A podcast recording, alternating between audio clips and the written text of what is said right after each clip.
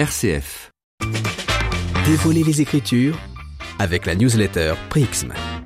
Le vendredi 29 mars est le quatrième vendredi de carême, temps qui marque la montée de Jésus vers sa mort et sa résurrection à Jérusalem que nous célébrerons à Pâques. Alors aujourd'hui, nous nous arrêtons avec euh, Nicolas Chatin et la newsletter Prixm sur une étape importante de cette montée, à savoir le lavement des pieds des disciples par Jésus.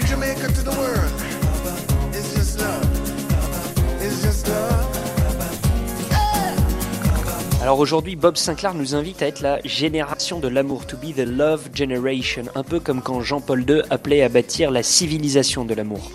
On est donc retourné lire les évangiles pour voir ce que ça pouvait bien vouloir dire dans le récit du lavement des pieds. Petit rappel, à la veille de sa passion, Jésus retrouve ses disciples autour d'une table et se lève pour leur laver les pieds. Que peut signifier ce geste? Dans l'Antiquité, lorsqu'un maître de maison rentrait chez lui, son esclave lui lavait les pieds. Cette pratique est attestée dans la Rome antique, mais aussi dans l'Ancien Testament. Jésus pose donc un geste réservé aux esclaves, et il fait plus. En se levant de table, il dépose ses vêtements et prend une serviette qu'il noue autour de sa taille. Cette tenue était aussi celle dont se dotaient les esclaves pour accomplir leurs fonctions. Jésus se fait littéralement esclave, et Clément d'Alexandrie s'en émerveillait déjà à la fin du deuxième siècle.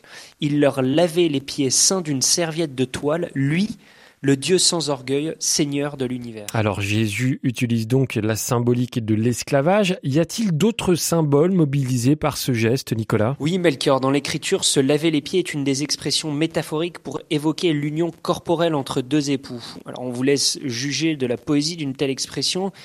Ici, Jésus lave bien au sens propre les pieds de ses disciples, mais en posant ce geste, il les invite à une communion plus profonde que connaissent bien ceux qui lavent les pieds de leurs frères les plus pauvres.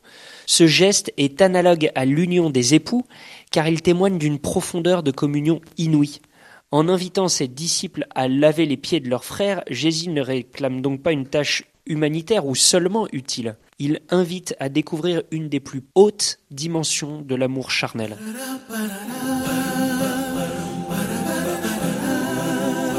En faisant cela, il nous manifestait la tendresse de son amour fraternel, pour que nous aussi nous agissions ainsi les uns envers les autres. Si donc notre Seigneur et Maître s'est ainsi abaissé, comment pouvez-vous avoir honte à faire de même envers les frères infirmes et faibles, puisque vous êtes des ouvriers au service de la vérité et des défenseurs de la foi? Voilà ce qu'en conclut le texte des constitutions apostoliques recueil de la fin du IVe siècle. Merci beaucoup Nicolas Chatin et je vous rappelle hein, que vous pouvez vous inscrire gratuitement à prixm.org.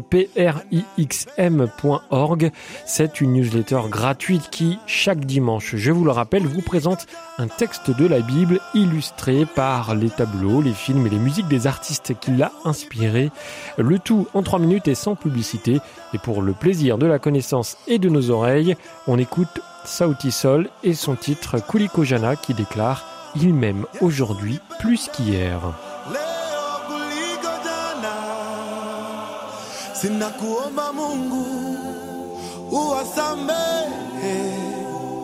Wangalijua jinsi unavyonipenda mimi, wasingenisema.